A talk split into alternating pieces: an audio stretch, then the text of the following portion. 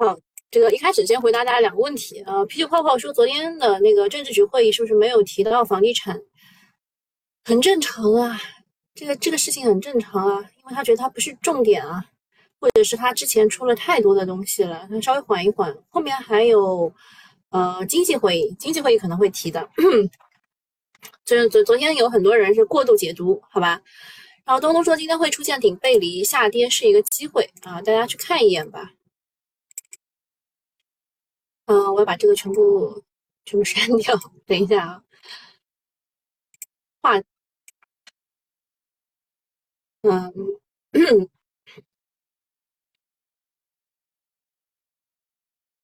六十分钟的顶背离也没有出，三十分钟吗？三十分钟可能会有顶背离。好，我们来讲一下昨天晚上。比较重要的事情，嗯，首先就是还是呃我们的老问题啊，就是十二月的主线到底是什么？到现在为止呢，资金是全面开花啊，你也不知道资金它就是去布局了些什么，但是可以看得到的一点是什么呢？就是权重股它已经行动了，很多的权重股底部上来已经涨百分之二十了啊，如果你没有抓住的话，这个确实是比较。比较难啊，比较难，就是所以我经常也跟大家说的，就是你在一个地方要蹲蹲很久啊，蹲的这个屁股都疼了，然后痔疮都快要出来了，它可能才开始涨，所以就是没有涨的，特别是比较受资金青睐的一些股，可以稍微蹲一蹲。嗯，那我给这个月哦，我我我的定性是这样的，自己的看看法啊，不一定对，就是这个月其实是承上启下的一个月。嗯。因为十二月了嘛，对吧？呃，资金其实是在为明年的他们认为的牛市的预期去建立一些前置性的仓位。嗯，我昨天其实 想要跟大家讲，但是没空啊，没空讲。可以给大家去看一眼今年的基金收益的排行，看了以后你就懂了。嗯，看以后你就懂了，就是今年涨得比较好的中药、煤炭这些主题类的基金啊，包括一些国改的基金，就其他的，我给你看一下排名第五十名的，好吧？排名第五十名的是涨了百分之一点几句，找一下啊，近一年三点几啊，三点几，五十名在这儿。三点一五啊，三点一五，就是这这上面都是有机会拿到行业前百分之百分之五呃不百分之十的啊百分之十的，他们的奖金会比较高一点啊，所以你就知道了，今年他们是没戏了。基本上，嗯，好的就是比不好的，就是大家都知熟知的基金嘛，它都没有在今年可以拿到很好的年终奖。那么他们他们想要干什么呢？为明年做准备嘛，对吧？所以这个月肯定是承上启下的一个月。而我们这一周，本周就是各种会议期间的各种过渡期，比如说，嗯，就是老，嗯，觉得还是比较忙的，对吧？领导还是比较忙的，在这个外访这个之前还开了一个会，那么还有一个会就是中央的经济工作会议。还没开，那么本来以为是这周可以开一下的，因为基本上都是在十二月的上旬，基本上开完这个工作会议。但是呢，呃，外访去了，那本周不一定能开，就不知道会不会加班啊？那不是不是这周就是下一周，反正会开，就是我们就是这这一周吧，就是在各种会议期间的一种过渡期，大家都是比较期待，嗯，这个会议的政策啊，会议的政策。待会儿我们会讲一下昨天的政治局会议怎么看。我是特地啊，在新米团啊，在九九八群里啊，我都发了，就是人家的一些笔记。然后就是他们，他们其实也是跟今年七月份的会做了一个对比的。我发现大家没有看懂啊，大家没有人能看懂，这也是我觉得我失职的一个地方，我应该要教会大家啊。那么现在我的观点就是，你要控制住自己的追涨的那只手啊，不要去追涨，特别是那种跳空高开的那种追涨，控制住。但是你看好的机会，就比如说你你喜欢买猪肉类的股票，那你看好的机会，它回调的时候你就买入，对吧？就是现在就是这样的一个情况，呃，就是底嘛，已经基本上是这样，这样就是大家认为的底应该就出来了，至少是在明年的一季度是比较安全的。就从现在开始到明年的一季度，大家还是保持着呃信心、朝气和 比较好的预期，所以现在不冲更待何时呢？对吧？现在不冲更待何时？记一下啊，这句话。我我之前十二月初的时候跟大家讲的是什么？月初不冲更待何时？对吧？月初的时候冲一冲，就是至少不太容易亏钱。到月末的时候，呃，就就比较比较那个啊。啊，倍速风听说是啊，东东也是我看了，是三十分钟级别可能会出现顶背离。啊，倍速风听说是不是失职？这严重了。因为我我自诩就是应该是能够教会大家去读新闻、看政策，但是确实我们自上而下的基本面的研究方法是很多人很难掌握的。嗯，还是带领大家去读一下吧，好吧，待会儿。嗯，看一下剧本。东东昨天下午的时候啊发了剧本，小英说明天怎么看？东东说现在基本上都是不用看外盘的，就外围是跌的，外围是跌的。啊，他说不用看外盘，不用看消息，全力买进股票，用尽可能的现金赚钱。小云说：“哦哦，这个其实跟我的看法 也是不谋而合，就是现在不冲更待何时？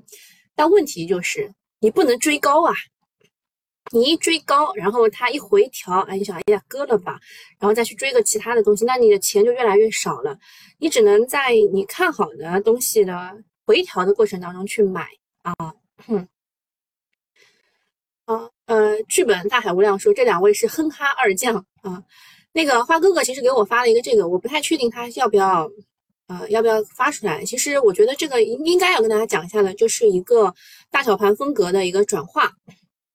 呃，很多人都是有一个担心，特别是我问到的基金经理，他们比较担心的是，呃，大小盘的风格转换，就是不能踩准点嘛，就类似于二零一四年四季度的那个行情。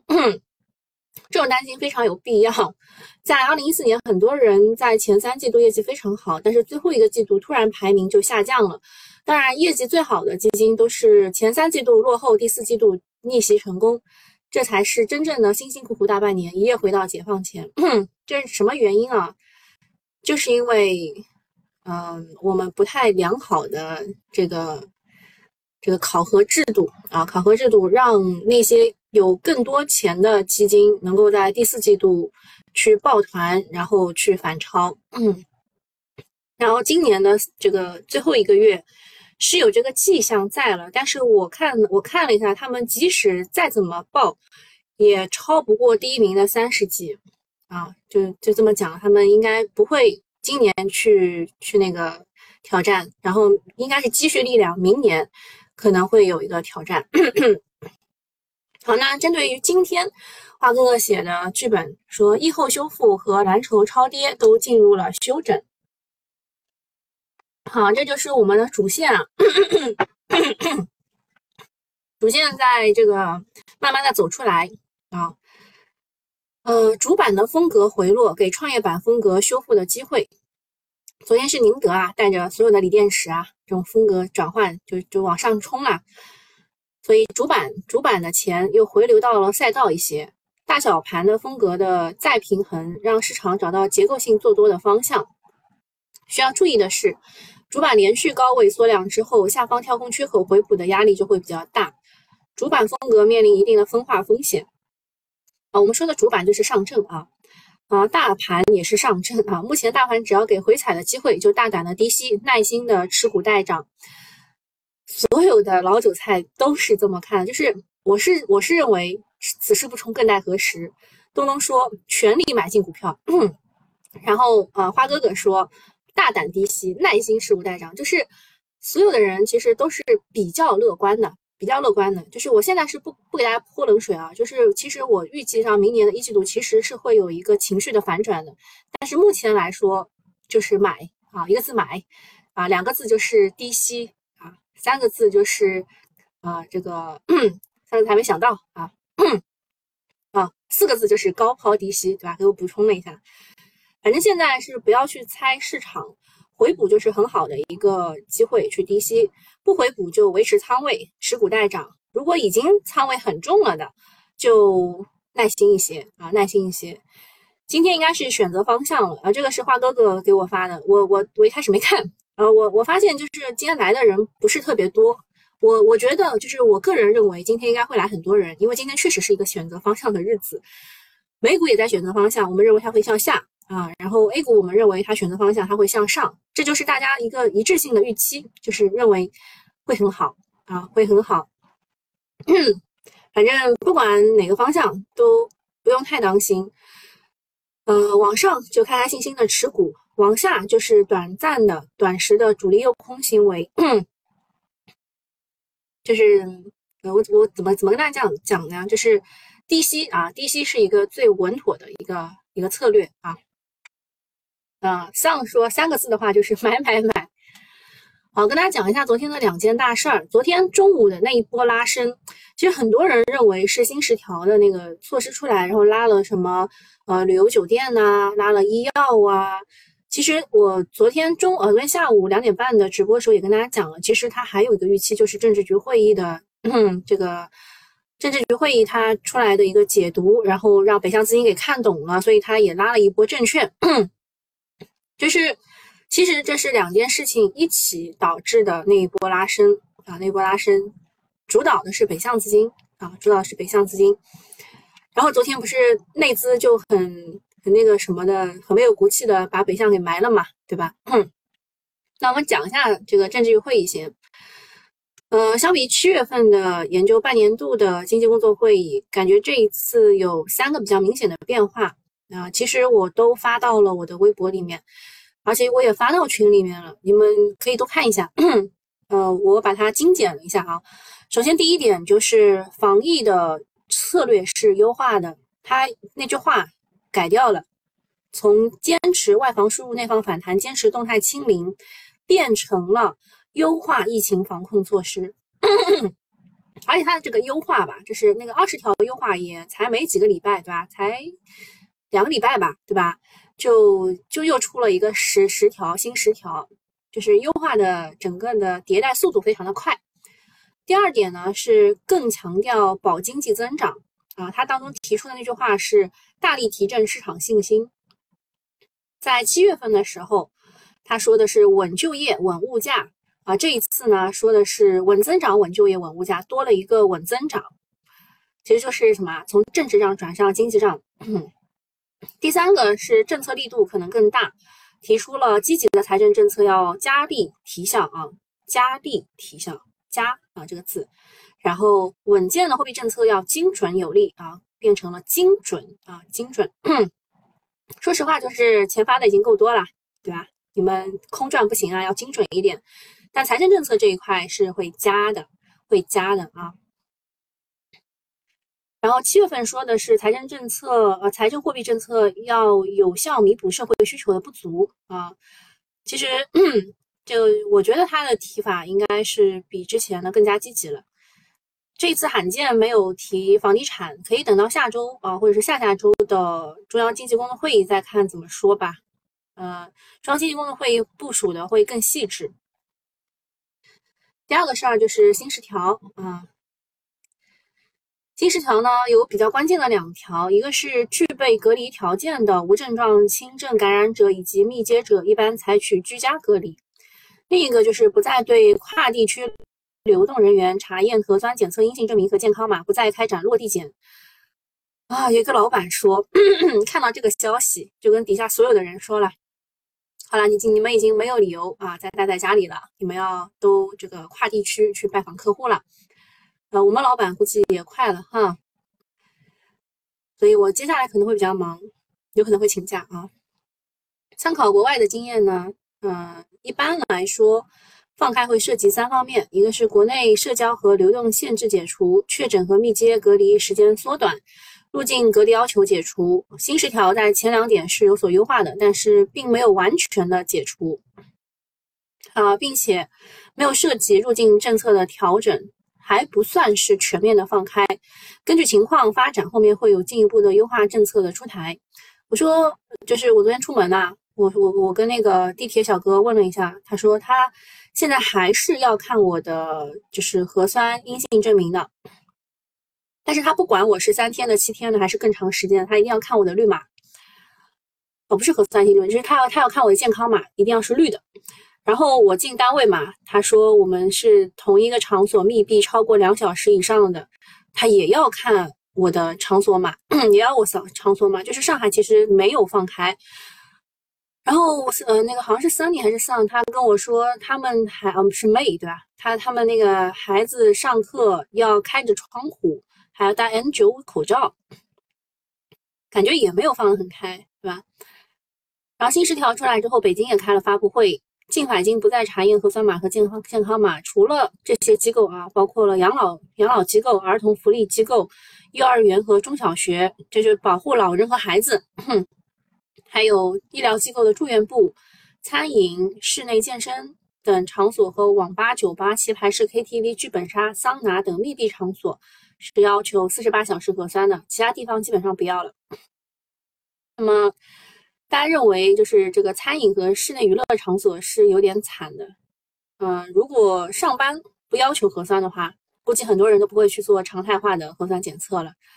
有多少人愿意去外面吃顿饭、玩个剧本杀，专门去跑个核酸点检测呢？但是我们小区非常的方便啊！我刚刚出门的时候呢，就顺便做了一个核酸啊！我现在一直保持二十四小时核酸。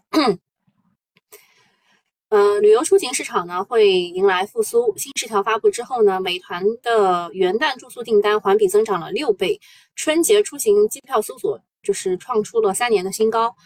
进首都机场不用再做核酸，也不看健康码，不测温度。但是提醒一下，如果你在机场的餐厅内堂食，你还是需要四十八小时核酸的。就是它也没有放的特别开啊。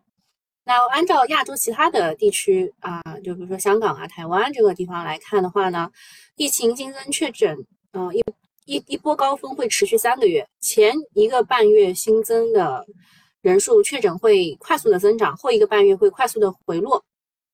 防疫措施宽松的话呢，这个峰会来的更高更快，退的也更高更也更快。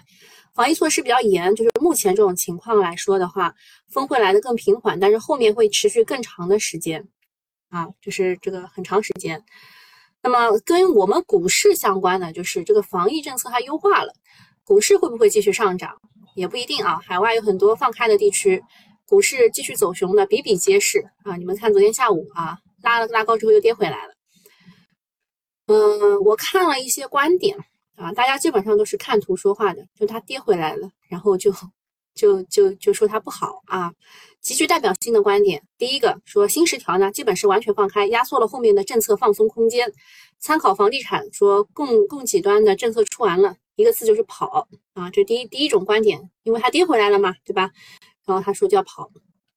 第二个观点说，这类股票都是博弈政策的载体，政策出完了，最好的情况就是回到疫情前。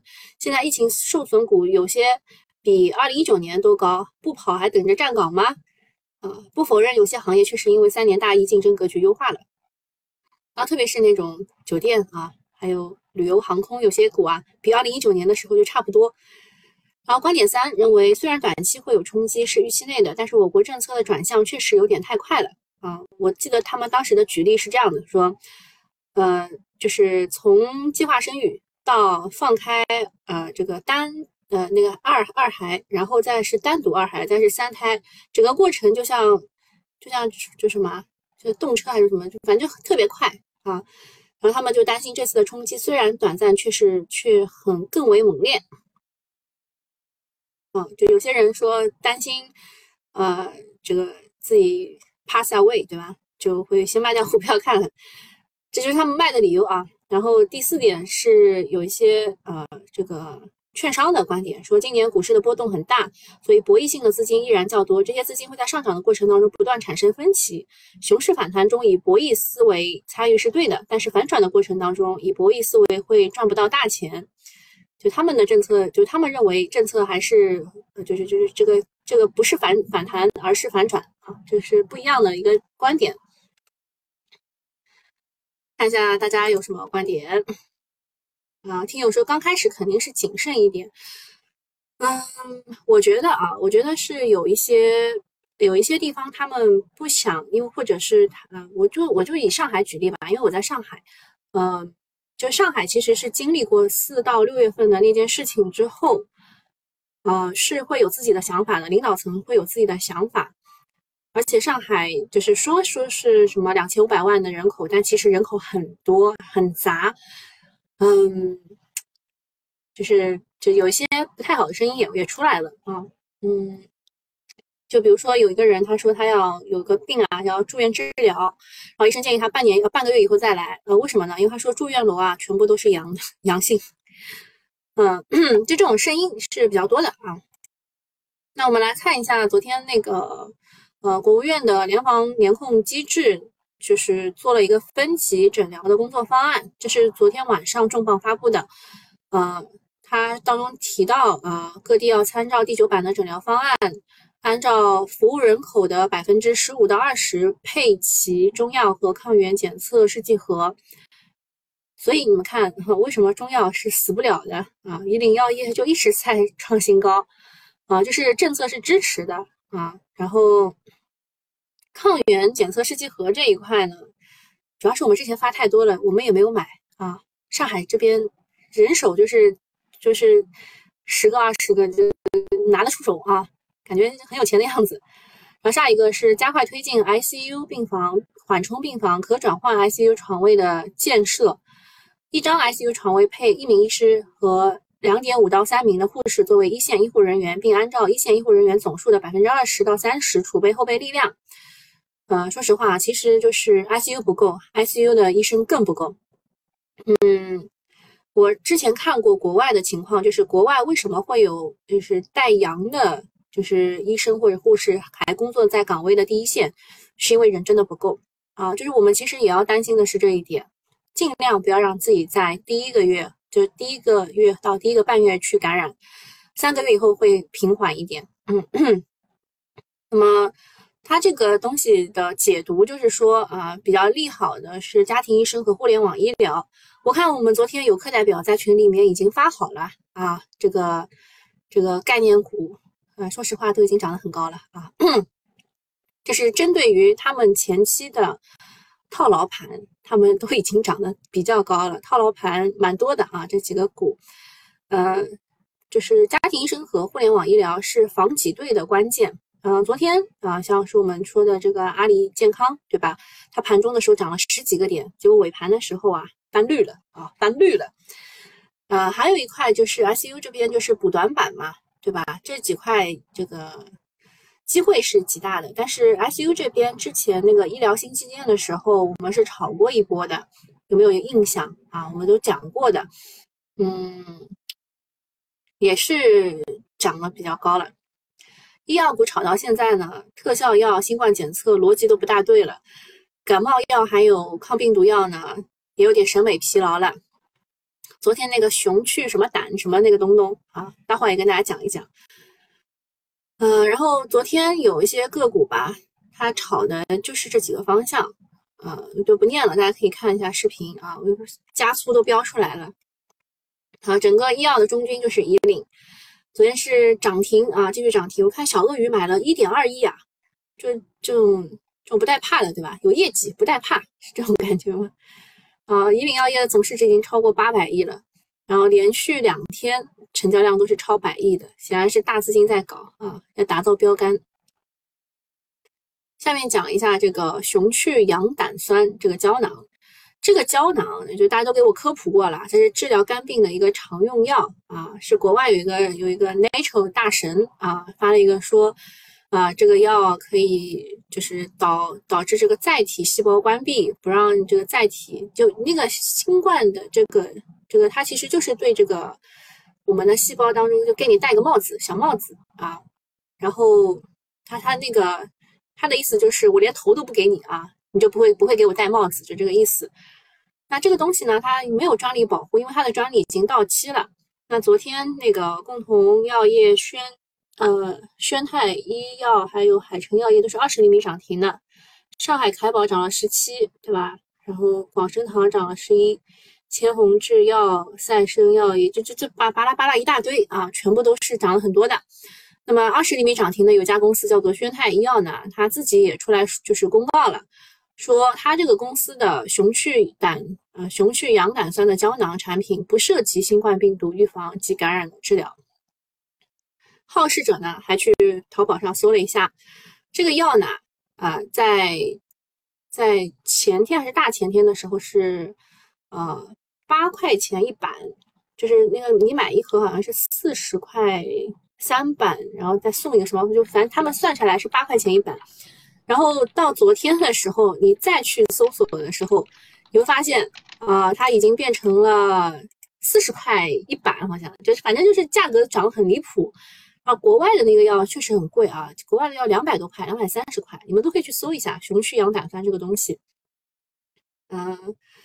就是大家说它这个东西呢，有十几家的 A 股公司可以生产，而且这个逻辑不如热盐宁概念，因为它根本不稀缺啊。就是有有一种感觉，就是资金想要再造一个莲花清瘟，而我们认为它可能是千金腾素的那个概念，就好好几天就没有了啊。不得不说啊，大 A 炒作新东西真的是一把好手。前两天还在炒数据确权，然后现在又去搞熊去氧胆酸。还有之前的 Chat GPT 啊，这个东西我跟大家讲过的是吧？就是那种人工智能的聊天，然后还有 A I G C 也跟大家讲过的，就人工智能去想办法给你自己就画一幅画，然后写一段话，拍个视频，就很厉害的啊。嗯，那当股民要学习能力超强，每日新科技层出不穷，但有一点千万不要追高啊！如果有能力，第一时间冲进去，不然就放弃，不追高就割不到你。下一个事情是这个中游资本，是不是中游资本已经跌停了？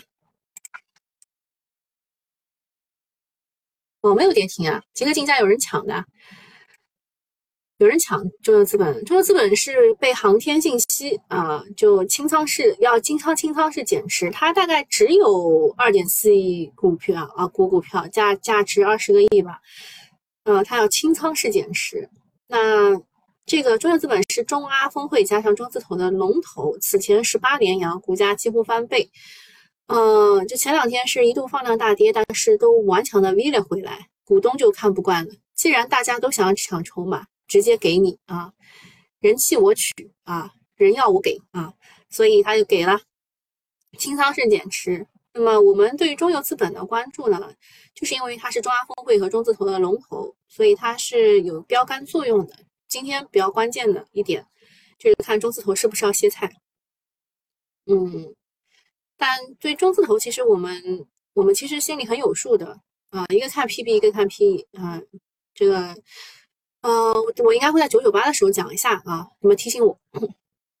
下一个是无锡城管发文鼓励外摆经济啊，就是打造夜市经济啊，就是把把这个摊位啊摆在外面啊。明确鼓励打造外摆示范街区，嗯，就是现在呢，这个武汉新消费券已经要发了，今天发，贵州是发放白酒的消费券，所以大家就疫情管控放开，开始拼经济了，对吧？上海呢，就还是很很抠抠搜搜啊，就第六批又又开始要那个消费券要抽奖，我到现在都没抽到过一批。反正消费的分支比较多啊，比如说零售，昨天像小商品城啊，然后各种啊，像什么东百集团啊、人人乐啊，它其实都涨得还不错的啊。包括快递，说是现在已经回到了这个以前的这个水平。还有就是江苏、四川包机组团出海去抢抢外面的订单，对吧？要要跟越南拼了啊！然后对跨境电商有刺激。就是说，越依赖人员流动的行业，股价会越受益啊。好，那个免费用户就到这里了啊，大家拜拜。好，下面我们讲一下这个。就特斯拉，特斯拉是现在又要又可以享受六千元的福利了。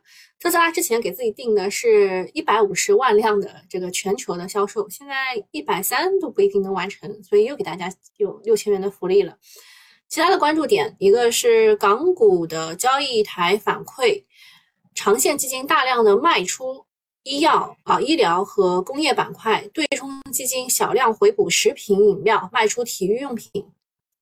啊，明白啊，食品饮料。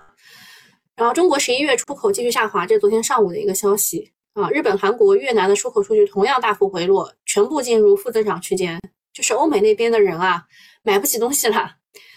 呃，债基理财赎回反馈机制仍然在继续，信用债正在面临流动性冲击啊，这个对广大的基民应该也没有什么很大的影响，应该没有买到他们家的。福能晚上开电话会，吹他们有钠电池，其中吹储能能够做到一万次的循环。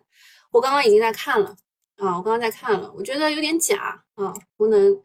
他说，它的这个寿循环寿命可以达到一万圈啊，储能可以达到一百三十瓦时一千克，啊，就是很好，很好，很好啊。他们采用的是层状氧化物加上硬碳的这个这个方式去做的。我个人不发表观点，但我觉得他可能有点吹啊，就是就是其他的，我就是技术类的没有没有办法去发表观点，但是吹。有点吹是真的，啊，江西的李云母据产业链的最新消息，目前溯源工作已经结束，之前停产的部分企业，比如说康龙达、天成、携程锂业、安众股份、领能锂业，都在昨天进行了复产，然后永兴材料下周也会复产。啊，锂矿这一边，呃，昨天就是永兴材料啊、安众股份啊这种停产的，之前跌过的就反弹的比较快啊。然后下一个是郭明基对消费电子复苏的看法，说库存的去化和需求反弹是两回事情。现在看到库存的去化的情况是通过很不正常、很多不不不健康的销售手段，比如说黑五的时候打折太猛啊，这种去去做，就觉得会 U 型反弹、V 型反弹的可能性是不高的。啊，就是消费电子不看好啊，连郭明基都不看好。然后锂电反弹正常理解就是跌无可跌之后的一个轮动，但是啊，结果盘中传出补贴延续的传闻，啊，偏要安排一个小传闻，难道没有传闻锂电就不配反弹吗？啊，就是呃，之前我们也说了，车辆购置税的话，新能源是还还会继续免的，但是补贴的话一直在退坡，如果补贴延续的话是一个利好，嗯，我估计应该不会延续啊。好，下一个讲一下萤石。我们昨天其实跟大家讲了磷化工嘛，是磷矿石啊。然后萤石就这个萤石对应的是氟化工啊，氟化工就是六氟磷酸铁锂的那个氟化工。那么它的上游有金石资源和永和股份。永和股份昨天是有三家券商啊硬推它的，是因为它要收购石磊氟化工百分之百的股权，去完善甲烷氧化物等氟化工原料的自主配套。嗯，我看了一下华泰给他的，看一下啊，对，我们之前炒那个 PVDF 嘛，对吧？华泰给他的估值价位在五十一块三毛六啊，但是你看它这一路上涨其实是蛮多的啊，也是的啊。如果你看好它，请在低位去补仓，比如说这个位置就是三十七块九毛四啊，或者更低一点，三十七块五毛七啊，这种位置。看好看好的股票，低位补啊！即使跌破，你的止损是设在三十六块四毛二，就是也不会特别特别厉害啊，亏的也不会特别厉害。好，那今天就到这里了，有什么问题啊？啊，没有问题的话，那我们就拜拜了啊！郭关姐说的蛮对的，说我们炒复苏，美国炒衰退，我们怕什么？对啊，不怕的。现在就是跌下来的比较看好的东西，可以去低吸啊，拜拜。